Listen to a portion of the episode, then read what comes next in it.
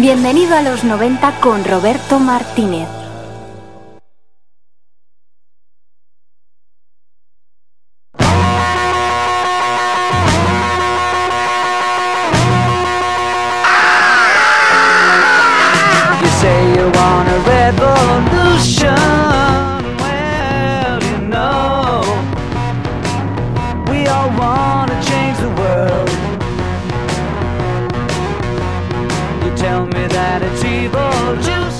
Buenísimas tardes, cuando se cumplen las 6 y 31 minutos, sintonizas el 107.3 de la FM, sintonizas bienvenido a los 90.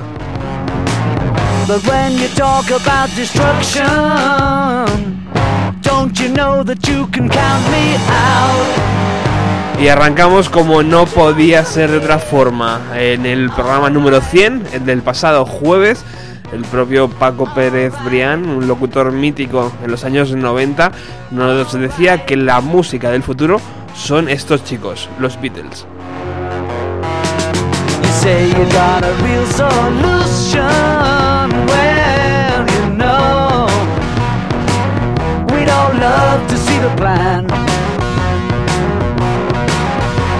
You me for a contribution,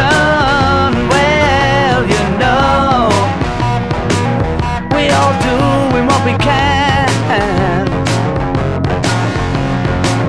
But if you want money for people with minds that hate, all I can tell you is, brother, you have to wait. Don't you know it's gonna be alright? alright.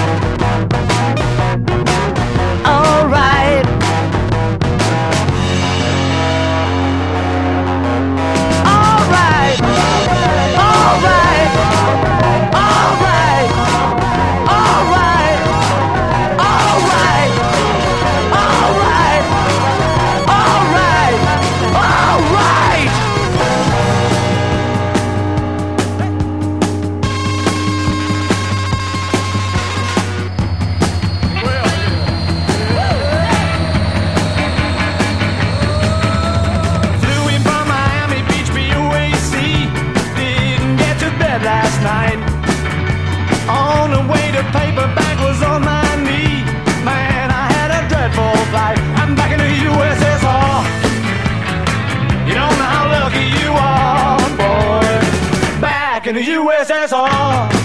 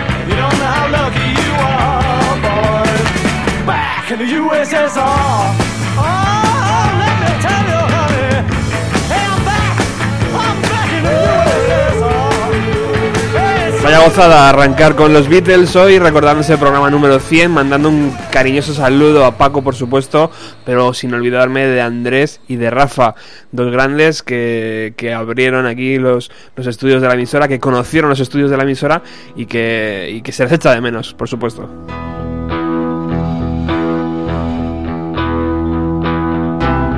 Y si no había mucha esperanza para la música, según Paco Pérez Briani, él decía que los Beatles era el grupo del futuro, yo creo que el grupo del futuro es este que está sonando aquí, 61 Garaje.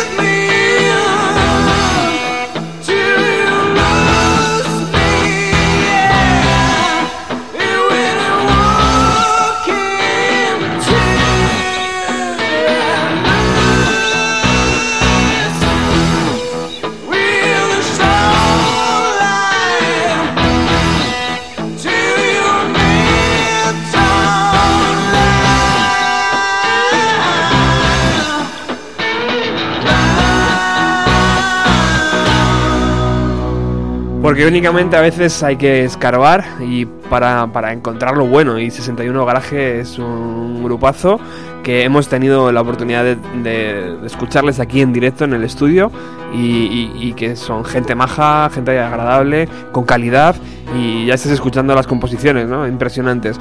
Además van a ofrecer un concierto el jueves, el viernes, perdón, día 21 de febrero en la sala Barracudas.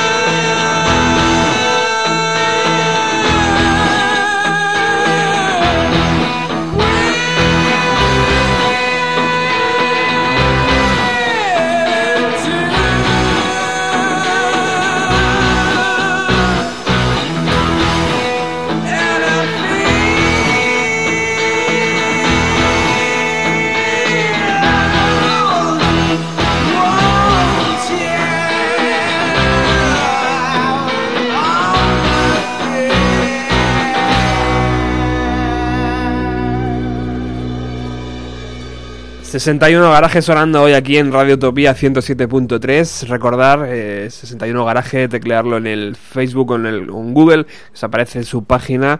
Impresionante banda de Madrid eh, que va a dar un concierto el viernes 21 de febrero en la sala Barracudas junto al grupo No Dogs. También no perdérselo. Va a ser. Eh, voy a intentar que estén aquí el jueves 20.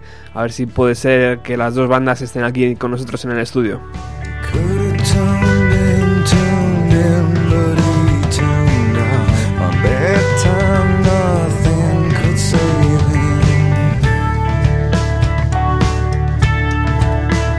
Y el día 3 de febrero de 1998 salía a la venta el quinto álbum de estudio de Pearl Jam.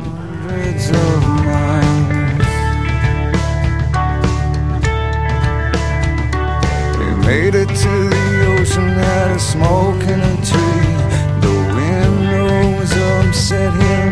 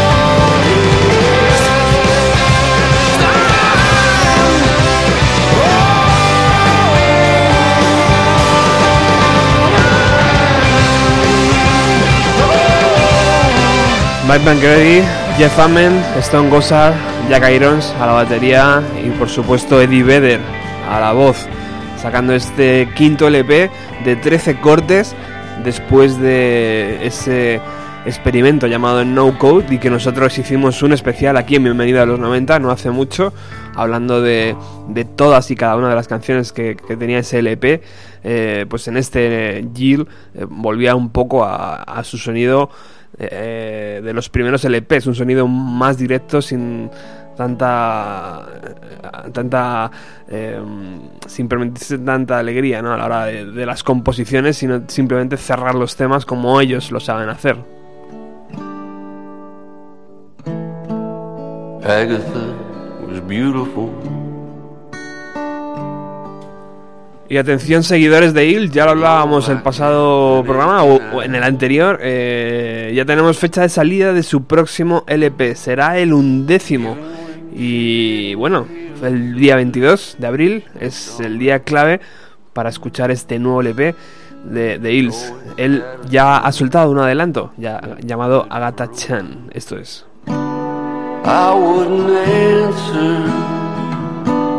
time the phone rang.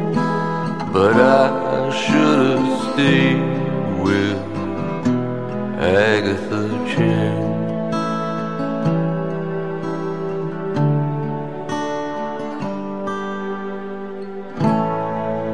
Agatha, she wasn't me.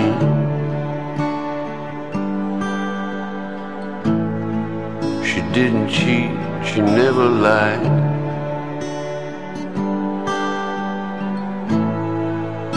Even if she disagreed with you, it wasn't a fight. Made you feel like you're both right. But then I lost sight. I couldn't bear to break up my old gang, but I should have stayed with Agatha Chang. What was so important then? I haven't a clue. How could I have been so blind and cruel?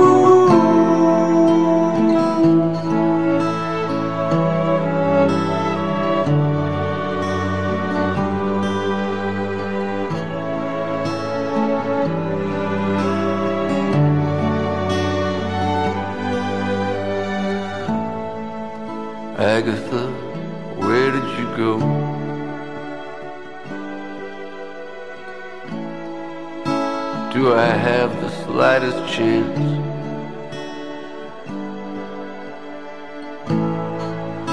I could make up for everything that I did wrong. But I know it's just a song, and you're probably long gone forgot all about her each night that I sang, but I should have stayed with Agatha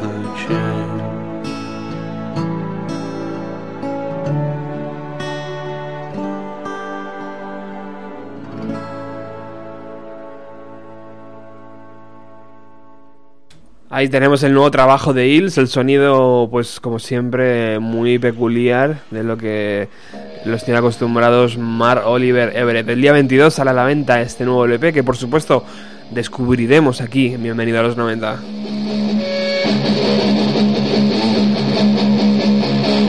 Vamos con lo que va a ser el grueso del programa. Va a ser eh, un programa dedicado al sonido que desencadenó muchas críticas, desencadenó muchos ríos de tinta. El día 16 de enero de 1993, Nirvana aparece en el Hollywood eh, Rock, en un festival en Sao Paulo, y de aquel dicen que es el peor concierto de la banda en toda su carrera.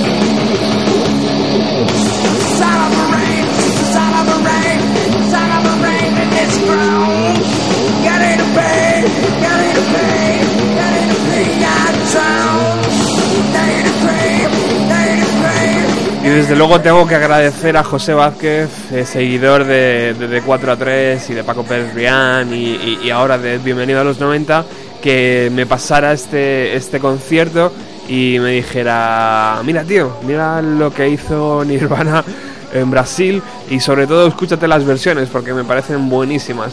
Evidentemente me escuché todo el concierto y ante tal despropósito en la guitarra eh, que tenía Kurt Cobain ese día, dije, esto, esto hay que hacer un programa, hay, hay que enseñarlo.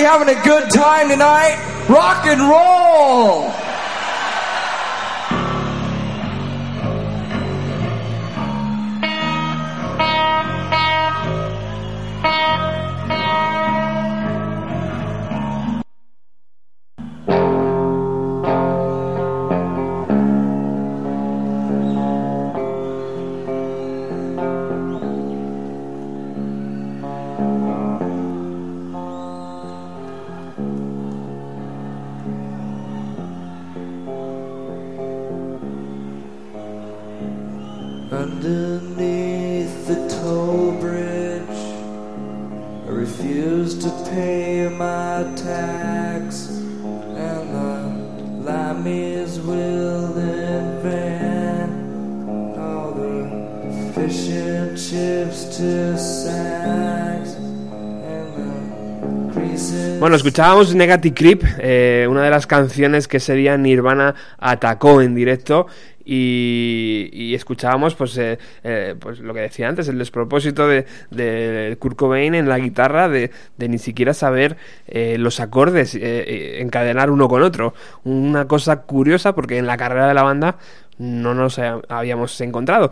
Pero bueno, antes de seguir en ese concierto, vamos a escuchar eh, y vamos a situarnos en el Brasil de 1983. Y para eso, nada mejor que nuestro corresponsal allí. Buenas tardes, Víctor. Ojalá pudiera estar allí, ojalá. en este momento. Bueno, bueno, ¿qué tal, amigo? Muy bien, muy bien, todo bien. Oye, eh, eh, lo que me estás poniendo muy triste porque yo creo que los brasileños se merecían algo más en ese 1993, que eran épocas duras para ellos. Efectivamente, porque eh, tú nos puedes ayudar sobre todo a entender eh, cómo estaba el país y, y- y por qué Nirvana se presentó, sobre todo Chris Novoselic, el bajista, se presentó en una actitud tan crítica a la, a la política brasileña. Bueno, ayudar a entenderlo no, porque es prácticamente incomprensible todo lo que sucede en Brasil y más en aquella época. En el año eh, 93, bueno, la situación social, me imagino que es a la que se haría referencia Novoselic, eh, estaba totalmente marcada por la política, era inevitable. Hacía solo tres, cuatro meses que habían cambiado de presidente. Fernando Color de Melo era el, el, el engreído ladrón que llegó al gobierno anteriormente disfrazado de Yupi, salvador de la patria, y que salió corriendo cuando decenas de miles de jóvenes en, en la calle eh, se presentaron con las ropas negras, vestidos de luto y con las- las caras pintadas Ajá. y protestando por, su política. Este hombre mintió, bueno, se aprovechó de, de las dudas de, de los electores para conseguir el puesto de presidente como el que consigue ser director de, de una empresa, imagínate. Y así, y así lo manejó, dejó a la empresa, o sea, a Brasil en la ruina y él fue inhabilitado 8 o 10 años sin poder dedicarse a la política. Así estaba. El hombre que le sucedió, que era su vicepresidente, está asociado para la posteridad a la mítica tasa de inflación del 2.500%. Wow. Eh, ojo, ojo al dato. Uf. 2.500% de inflación no es que no es que los precios suban, es que estás comprando en el supermercado y el personal del supermercado te va cambiando el precio sobre la marcha de los productos. Madre O mía. sea, eso es, la- la lo- o sea, eso, eso es literal, eso es literal. Que no es lo mismo que literario. El literario era, más concretamente poético, el fútbol que hacía la selección brasileña por aquel entonces, que ese año no pudo ganar la Copa América, fue eliminada por Argentina en los penaltis, pero que el año siguiente ganaría el Mundial, que tenía en sus filas a, a otro mítico como Massiño, que ese mismo año, en ese mismo estadio, en Morumbi, ganó el campeonato brasileño con el Palmeiras, eh, acompañado entre otros por Roberto Carlos, Edmundo y César Sampaio, casi nada. Esta mañana, amigo, te enviaba al correo un, un- pues lo que era un flyer presentación del concierto y te decía, ¿esos precios eran normales? Vamos a recordar los precios porque me- era curioso. Tú me has traducido ya a pesetas. Sí, bueno, estaba en cruceros. Ahora, el- el- claro, después de todo el tema de la inflación, evidentemente hubo que cambiar. O sea, estaba totalmente devaluado el, el crucero, hubo que crear el real. Ajá. Ahora están en reales. Y los precios, ¿les puedes recordar en cruceros? Porque era una auténtica barbaridad. Sí, era como, a ver, espérate que lo tengo aquí a mano. Eh, era, era exagerado, es verdad. Eh, espera, ahora está, está cargando esto. Como 100.000 ahora, una- Eh, 140.000. Eh, no, eh, perdona, en pista era eh, 200.000. Y media entrada, 100.000. Este, Sí, estoy, leyendo, estoy leyendo así de brasileño es- eh, mi español. Y, y pone cadeira superior, 200 Sí. 220.000. Y, y media entrada, pues 100, o 110.000. O sea, hay como cuatro tipos de entrada. Sí, estarían en pista, me imagino, en las sillas eh, de más arriba y luego la arquibancada, que es la, el graderío, la grada. Ajá. Y bueno, esos precios al cambio más o menos pueden estar entre entre mil pesetas y, y cinco mil, o sea, los mil duros. eh, Vale, estos vale. Mil duros era una pasta en el año no, en 1993, evidentemente, pero también los brasileños tienen la sana costumbre de intentar entrar todos pagando la mitad, que son los carnes de estudiante, etcétera, etcétera, etcétera, carne joven y al final casi todos lo consiguen. Respecto de el aspecto musical también para que la gente se haga, eh, se haga un poco la idea de lo que estaba sonando ese mismo año en Brasil, pues eh, creo que tenemos tiempo para poner un par de pequeñas muestras. Sí. Estaba sobre todo Legión Urbana, que si quieres puede, puede ser la primera muestra. Ha sonado de fondo mientras estabas hablando. Estaba amigo. sonando de fondo, Sí, ahora, ahora está Sepultura. Eh, retomando con Legión Urbana, era, bueno, era el disco Descubrimiento de Brasil, era el sexto disco de Legión Urbana, uno de los grupos más importantes del rock en los 80 y los 90 en, en Brasil. El tema era Gis, que para el cantante Renato Gusso era una de sus mejores composiciones, estaban triunfando con, con ese single.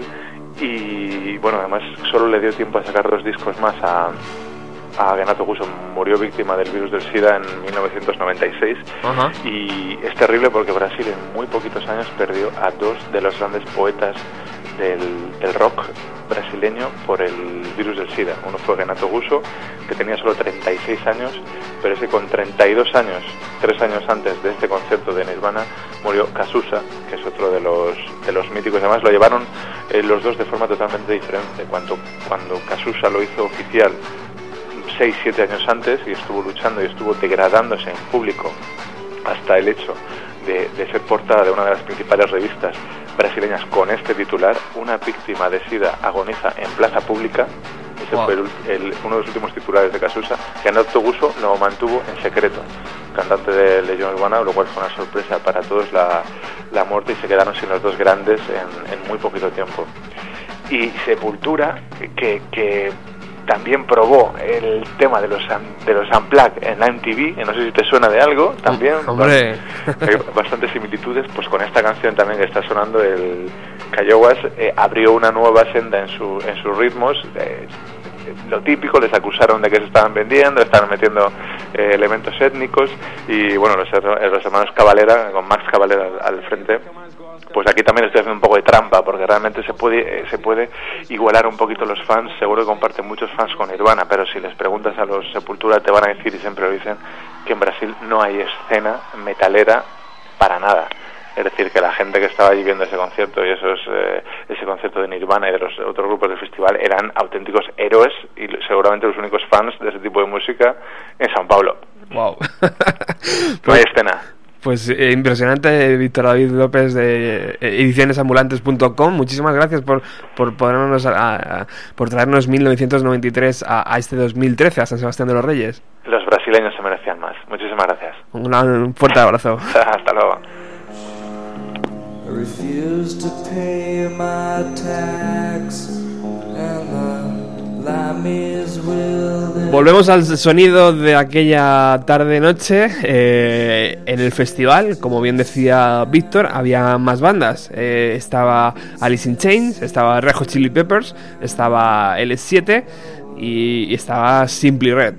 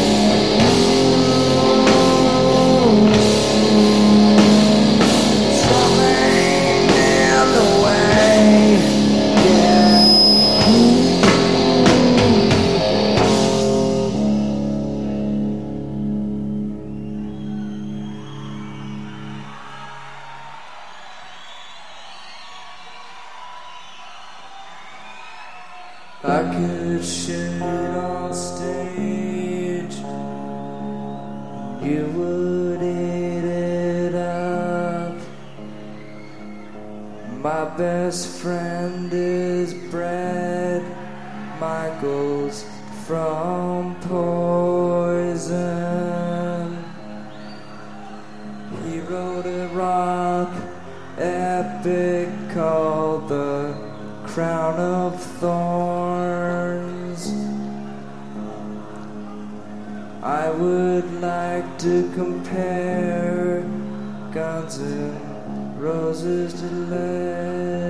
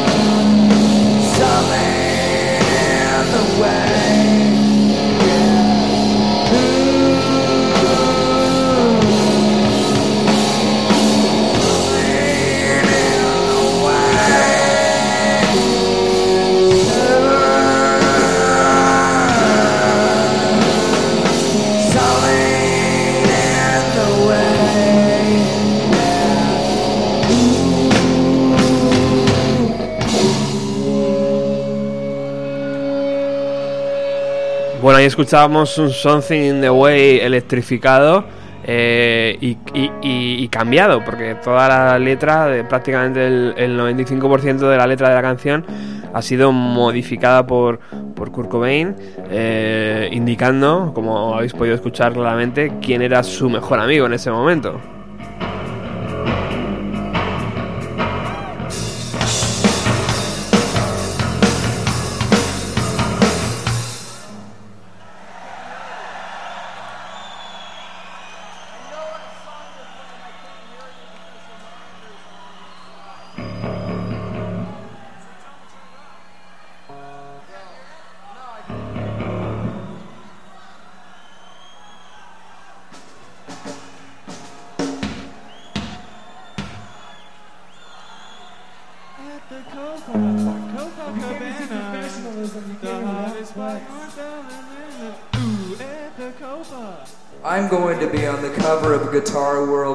Magazine next month.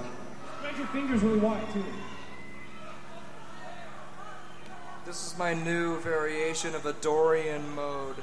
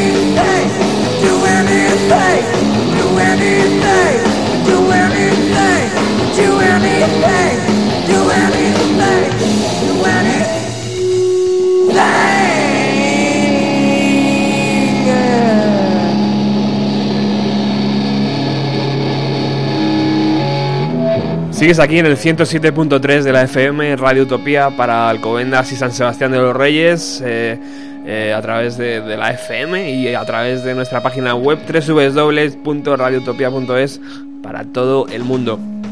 Estamos hoy escuchando el concierto que Nirvana ofreció en Sao Paulo en 1993, enero de 1993, y la cantidad de, de despropósitos que, llevaron a poner el adjetivo de peor concierto de la banda en toda su historia.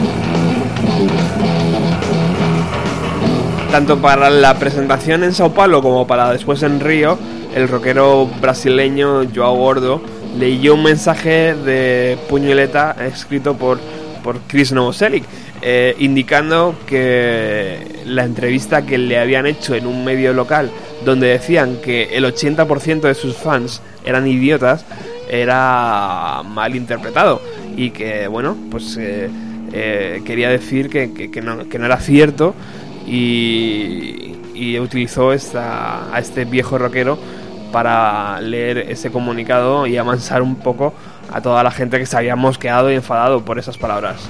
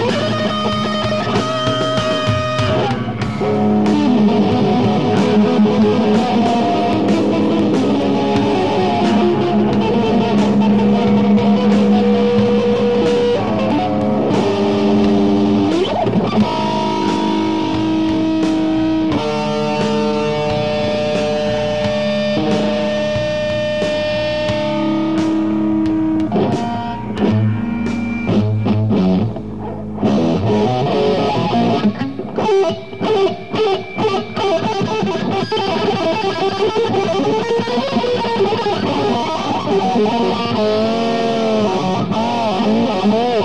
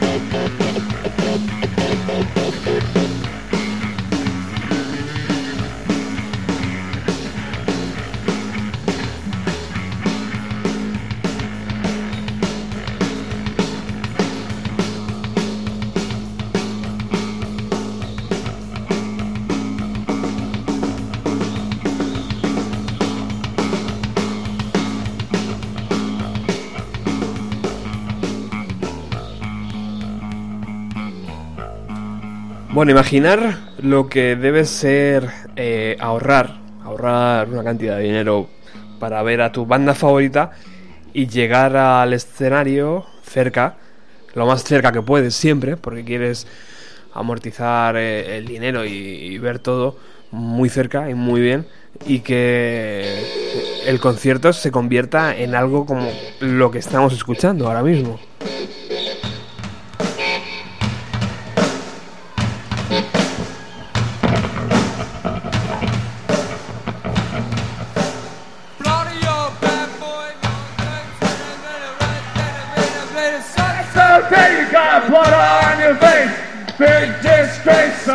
Somebody better put you back in your place. We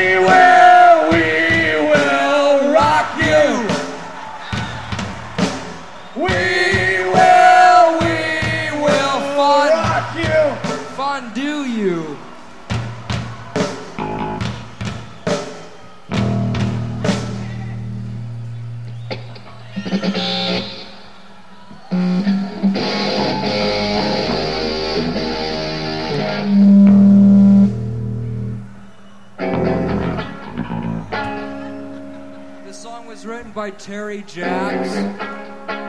Craig, turn up Kurt's vocal mic. Llegó un momento en el que el propio Chris Novoselic decidió abandonar el, eh, el escenario, tiró su bajo y se marchó.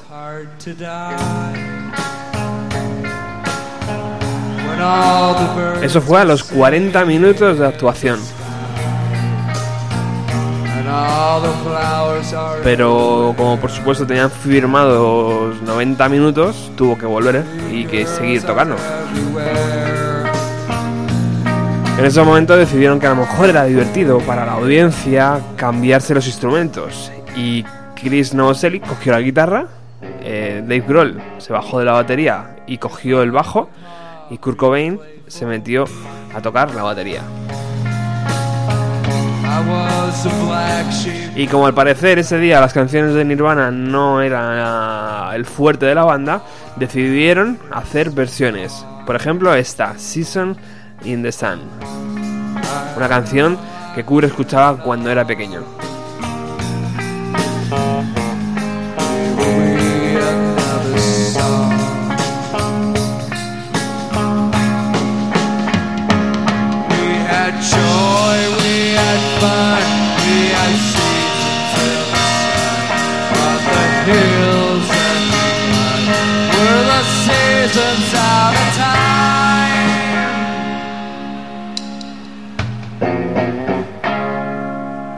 Goodbye, Michelle, my little one.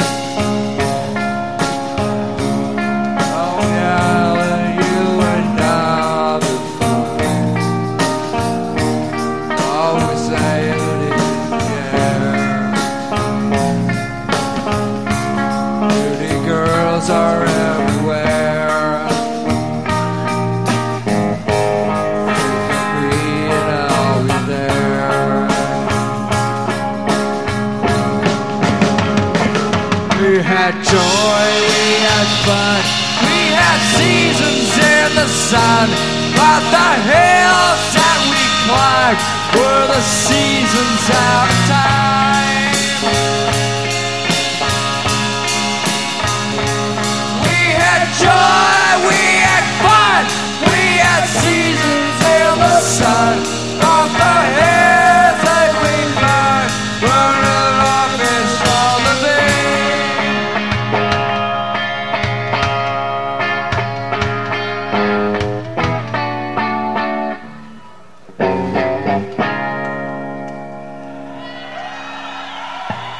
Goodbye, Papa.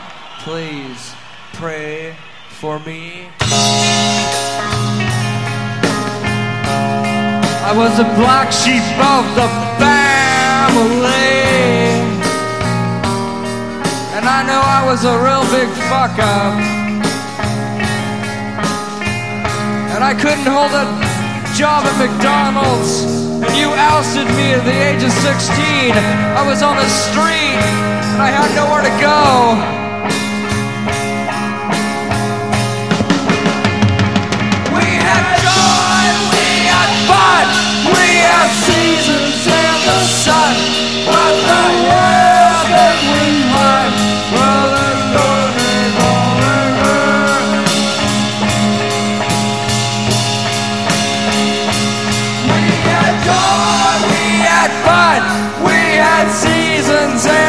Sun. But the starships we read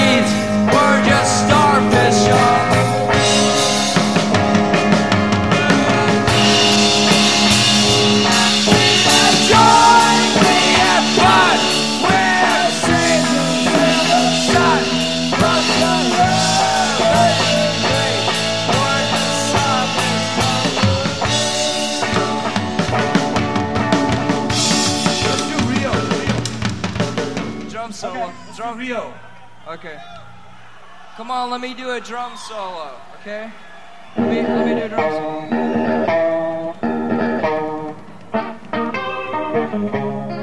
We're gonna do Rio. We're gonna do Rio. We're not in Rio.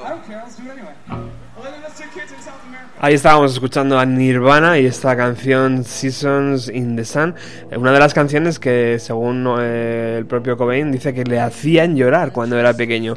Yo la he querido buscar y la he querido recuperar, así suena.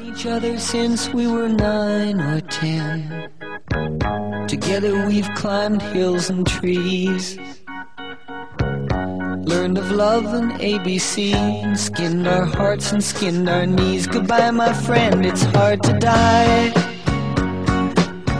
When all the birds are singing in the sky. Now that the spring is in the air. Pretty girls are everywhere. Think of me and I'll be there. We had joy, we had fun, had seasons in the sun. But the hills that we climbed were just seasons out of time. Goodbye, Papa, please pray for me. I was the black sheep of the family. You tried to teach me right from wrong. Much wine and too much song. Wonder how I got along. Goodbye, Papa, it's hard to die. When all the birds are singing in the sky. Now that the spring is in the air. Little children everywhere. When you see them, I'll be there. We had joy, we had fun, we had seasons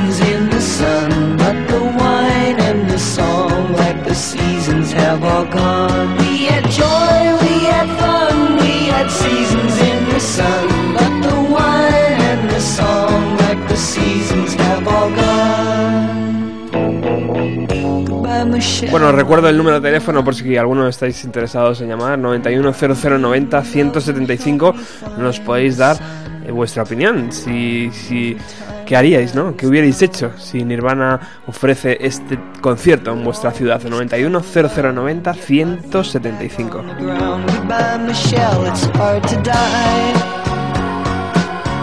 and all the birds are singing in the sky. Now that the spring is in flowers everywhere. I wish that we could both be there. We had joy, we had fun, we had seasons in the sun. But the stars we could reach were just starfish on the beach. We had joy, we had fun, we had seasons in the sun. But the stars we could reach were just starfish on the beach. We had joy, we had fun, we had seasons in sun. But the wine and the song, like the seasons, have all gone. All our lives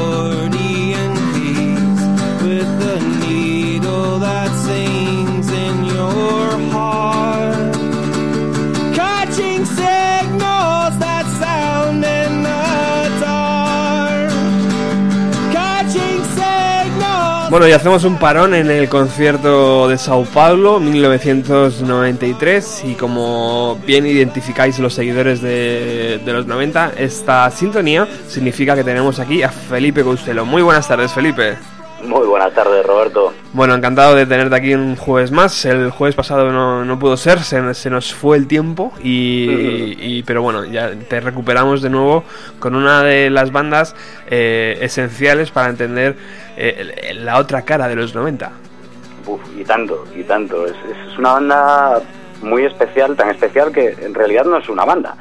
Eh, porque básicamente aquí todo, casi todo lo hace un tío. Un pedazo de, de músico, de artista que se llama Trent Reznor y que, bueno, se ha dedicado a coleccionar yo creo que elogios de todo, tipo, de todo tipo, aunque también se llevó sus palos en su momento. Para empezar, decir que la banda se llama Nine Inch Nails y que obedece a una manera diferente de hacer las cosas en muchos sentidos. Nine Inch Nails son el máximo eh, exponente noventero de lo que, lo que se dio a, a conocer como el industrial, como la música industrial. Eh, y lo hizo además con una serie de precedentes muy claros. Para empezar, no había existido un, un Nine Inch Nails sin referencias como puedan ser el crowd rock por un lado, eh, porque no da miedo utilizar la electrónica aquí en mayor o menor medida, si no hubiera habido precedentes como esa locura que era la banda Suicide allá por los 70, que, que ahora que estabas hablando de conciertos eh, y conciertos más o menos surrealistas, bueno, eh, estos Suicide sabían mucho del tema, eh, ya que hay un, eh, hay un pequeño EP que creo que se a editar, un single, que es una pista de X minutos, no recuerdo, además el, el título del disco es no sé cuántos minutos en no sé dónde, ¿no? Pues eh, como empiezan a tocar y de repente dejan como una especie de loop, la gente se empieza a cabrear y están eh, registrados hasta los insultos. Eh, porque aquello, sí, sí, una cosa eh, bastante, bastante curiosa. Pero bueno, es una manera de, de hacer las cosas en la música, esto industrial, como os decía, mm, con, un, con un concepto muy maquinal de la música, entendiéndolo en el buen sentido. Y todo esto eh, se llevó a cabo en Nine Inch Nails por obra y gracia de Trent Reznor, un tipo eh, que además se estrenó en, en la música con esta formación pues, ¿sabes lo que se dice en estos casos, lo de empezar por abajo? Y, pues literalmente, ya que este era eh, trabajaba en un sello de discos, pero trabajaba como conserje. Eh, hasta el punto que lo que iba a ser el debut de, de Nine Inch Nails, Pretty Hate Machine, se basó en unas demos que él mismo se fue grabando por las noches, cuando el estudio no, no tenía trabajo eh, y cuando había acabado de limpiar y estas cosas. Y así se fue grabando todo pista a pista hasta hacer un álbum que se edita justo en el año 89, justo desde que empieza la década de los 90 y que parece al menos 5 o 6 años adelantado a su tiempo. Eh, de esas demos empezará a mandar a diferentes productores que se empezarán a interesar por él eh, y uno de ellos es el que colabora en, su obra noventera por excelencia, que es eh, The Downward Spiral. Eh, uno de ellos es uno del que ya hemos hablado largo y tendido eh, hace no muchas semanas, que es Flood.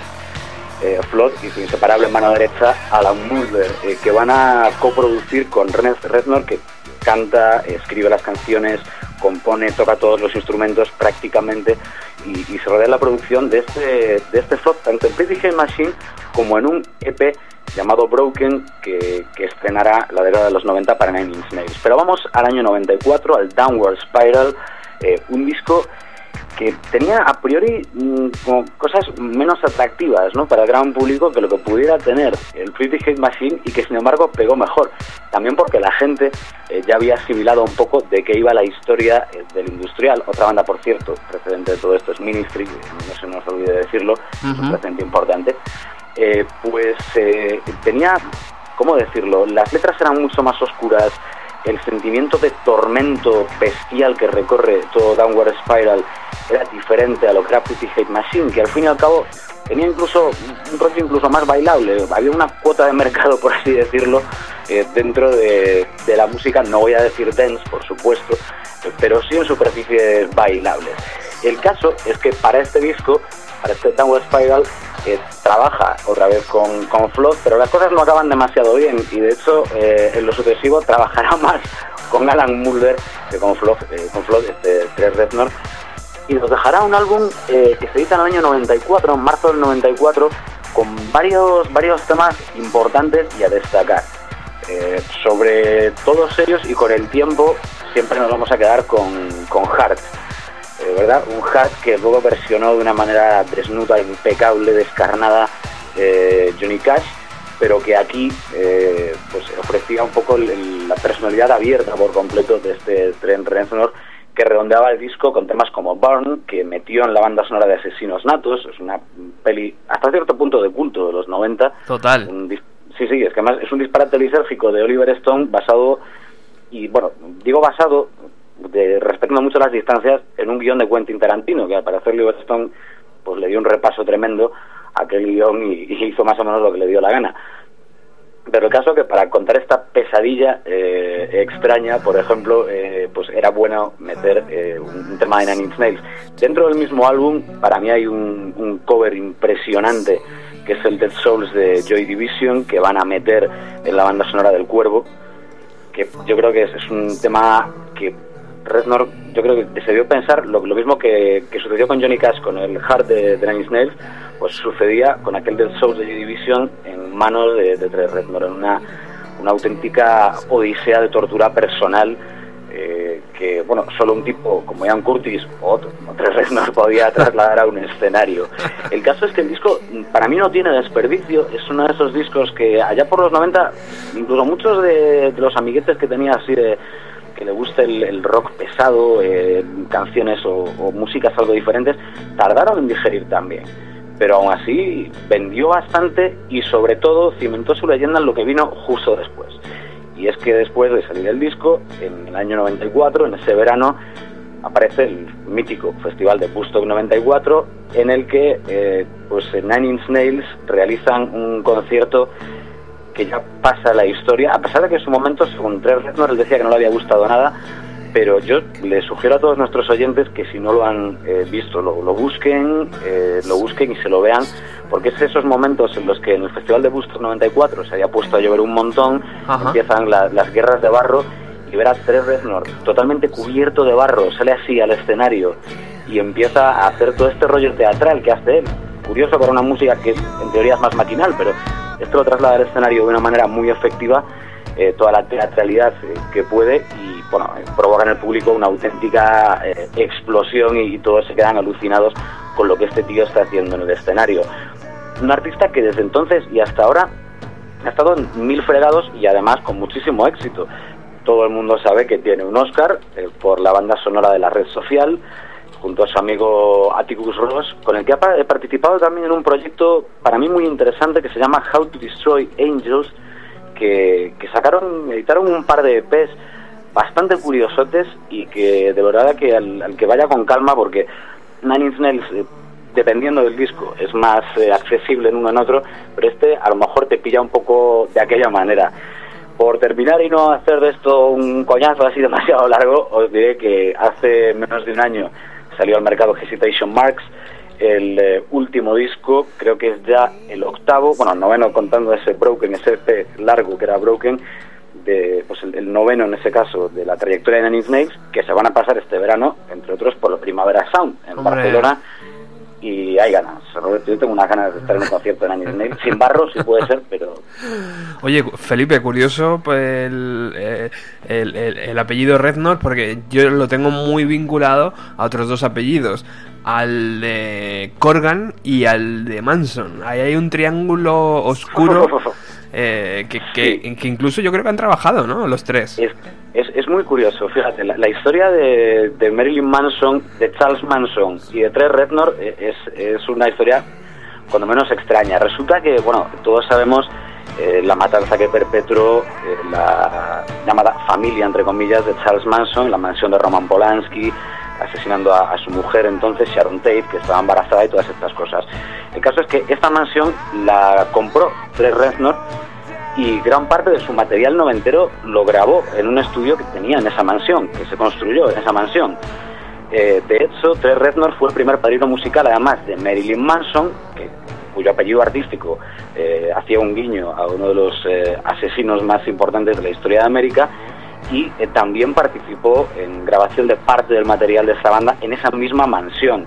Eh, Billy Corgan, pues estuvo, fue- fueron además y han sido en, en diferentes eh, momentos muy amiguetes e incluso, bueno, se pasaron productor porque Flood, justo después de, de acabar casi a palos en este Downward Spiral, eh, acto seguido se iría a trabajar con Corgan y los Smashing Pumpkins en Melancholy, como hablamos hace pocas semanas. Sí, señor. Pero vamos, que eh, no es como, eh, ¿sabes?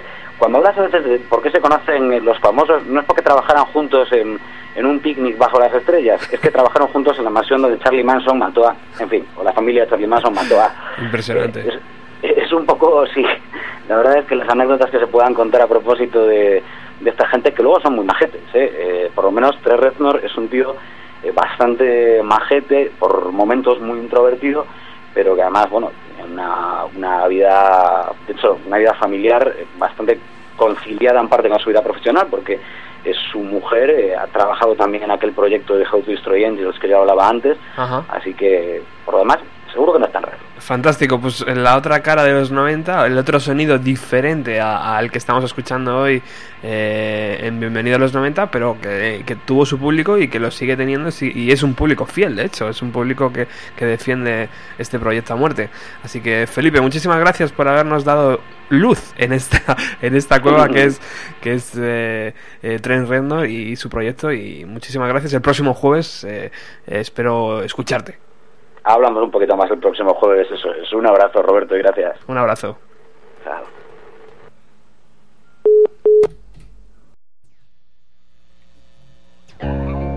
Are we rolling?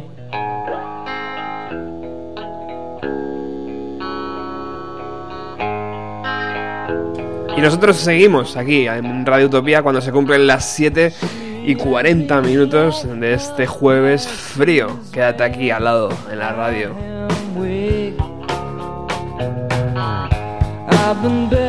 Hoy empezábamos con los Beatles, con Garage 61, con Pearl Jam. y hacíamos referencia a esos 16 años de la salida de su quinto LP, Jill.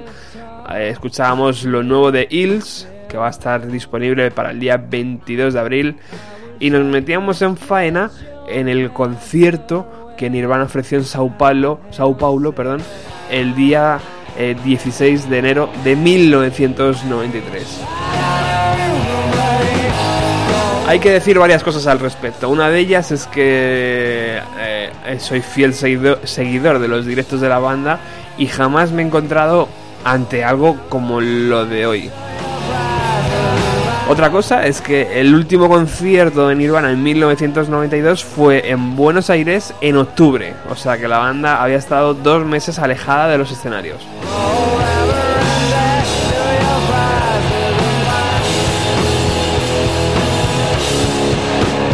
Una de las condiciones que Nirvana puso para ir a Brasil era que le eh, acondicionaran un estudio de grabación eh, donde podemos escuchar estas demos, demos de lo que iba a ser su nuevo LP.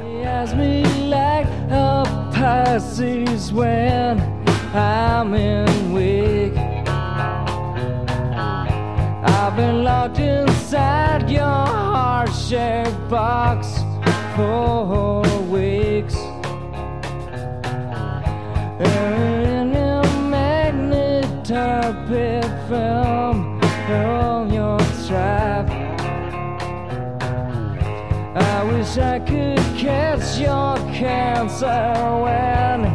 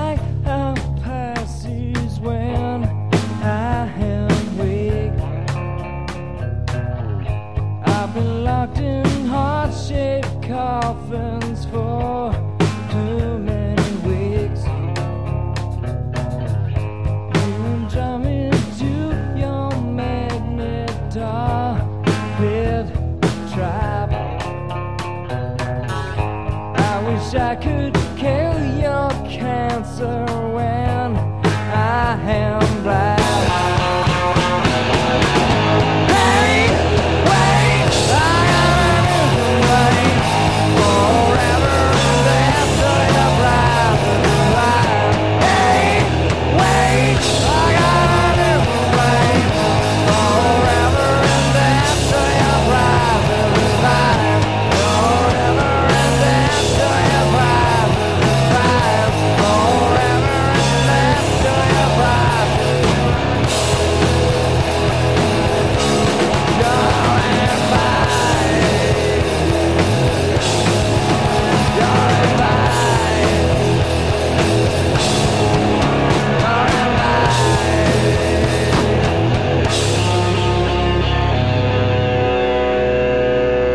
ahí escuchábamos Hearsay Box nueve meses antes de ser editado en el Inútero de Nirvana en las sesiones de, conocidas como las, las Rio Sessions, porque fueron grabadas en Río de Janeiro, en el estudio eh, que Nirvana solicitó.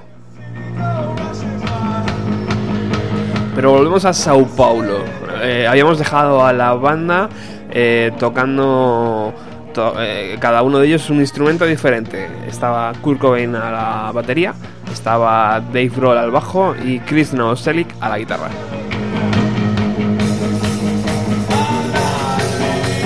Y así atacaron varias versiones para que la audiencia se tirara más de, más de los pelos. Esta es Kids in America.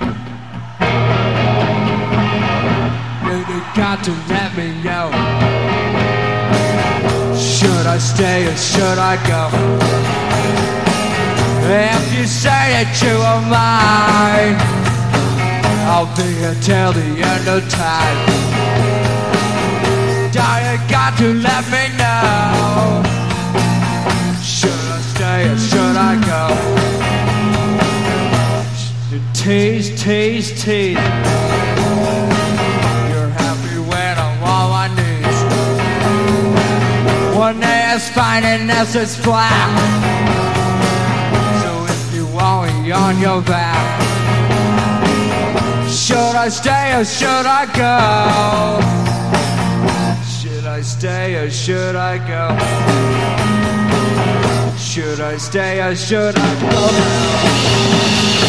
Should have tried, I should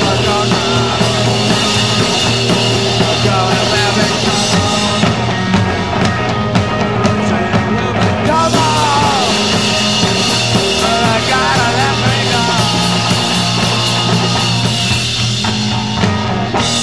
Always taste, taste, taste. Johnny Yellow on my knees. I think it's fine and then I repeat. About a body on my knees.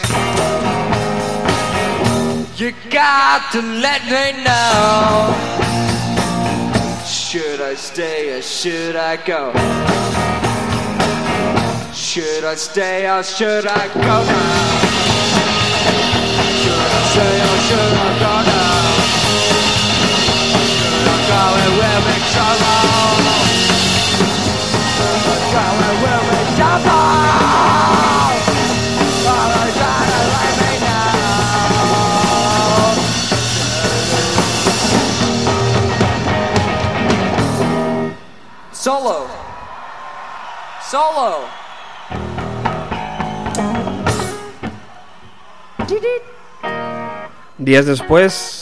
eh, un medio local entrevistó a, a Chris Novoselic, al bajista, que era el que más accesible junto a Dave Grohl era de Nirvana en ese momento, y le, y le decían, ¿qué le pareció el concierto de Nirvana? Y Chris respondía, bueno, hacemos conciertos buenos y conciertos malos. Este fue un concierto de desconstrucción de, de la imagen del grupo. Eh, encontramos el ritmo del concierto demasiado lento. Le seguían preguntando por qué pararon varias canciones después de los acordes iniciales. Y Chris decía, bueno, son cosas que pasan, no siempre, pero pasan. Encuentro eso, eh, en- en- encuentro eso que está, que, que está mal, eh, porque puede parecer muy poco profesional.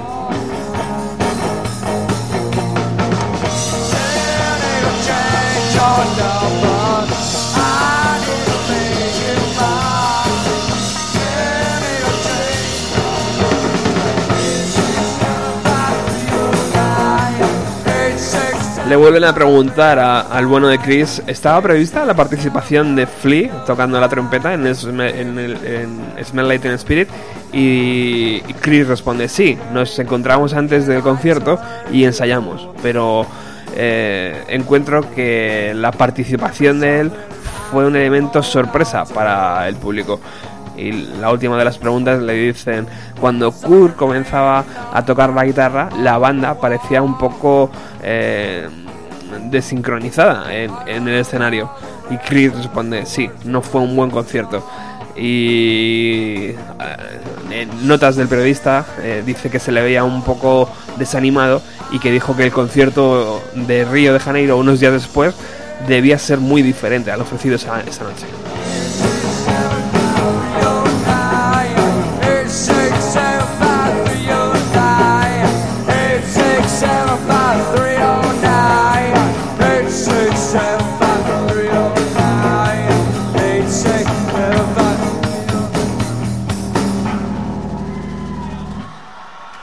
Y tanto que fue diferente, porque se pusieron las pilas y por lo menos sonaron profesionales, como a una banda se le debe exigir cuando te gastas tu pasta y cuando te gastas tus ahorros para, para verlos. Y vamos a cerrar este círculo de Nirvana en Brasil en 1993 con Smell Like Teen Spirit tocada con Flea de Red Hot Chili Peppers.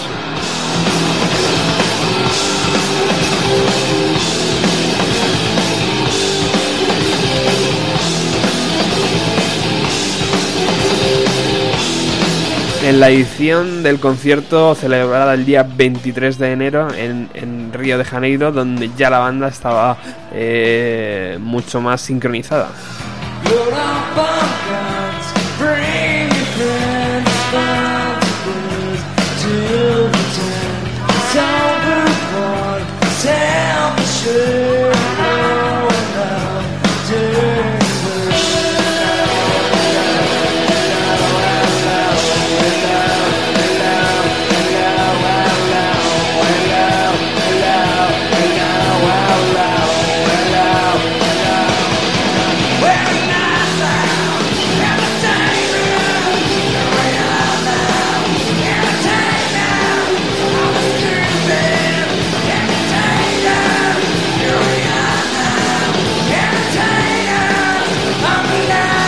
Y desde aquí quiero mandar un cariñoso saludo a José Vázquez, que es el culpable de que hoy hayamos dedicado el programa casi por entero a Nirvana en, en este concierto mítico, el peor, tal vez, de su carrera.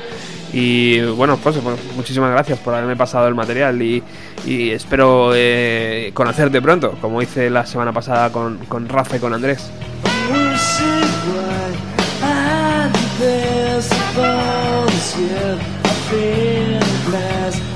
Seguro que se nos escapan muchos datos, como por ejemplo cuando eh, Kurt Cobain apareció en el, en, el, en el aeropuerto de Brasil, en el típico carrito de las maletas empujado por Love. Eh, también se nos escapa seguramente decir que en el catering que pidió la banda estaba prohibida toda la cocina eh, que, que llevara setas, no querían ver las setas eh, ni en pintura. Eh, también decir que en el concierto de Río, aunque la banda estaba más centrada, eh, el propio Kurt Cobain eh, enseñó sus genitales a una de las cámaras y o por lo menos hizo el intento y, escupió y destrozó alguna de las de las eh, cámaras y que había por allí.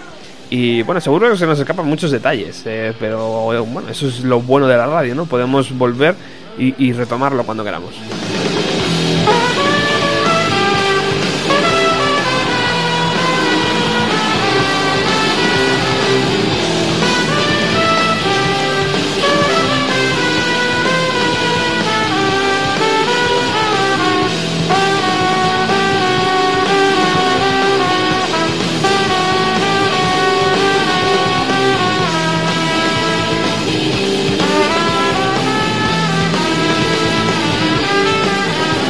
Ha sido un verdadero placer. www.bienvenidoalos90.blogspot.com para toda la información relacionada con el programa. Volvemos el próximo jueves con más música eh, y, con, muchísimas cosas más.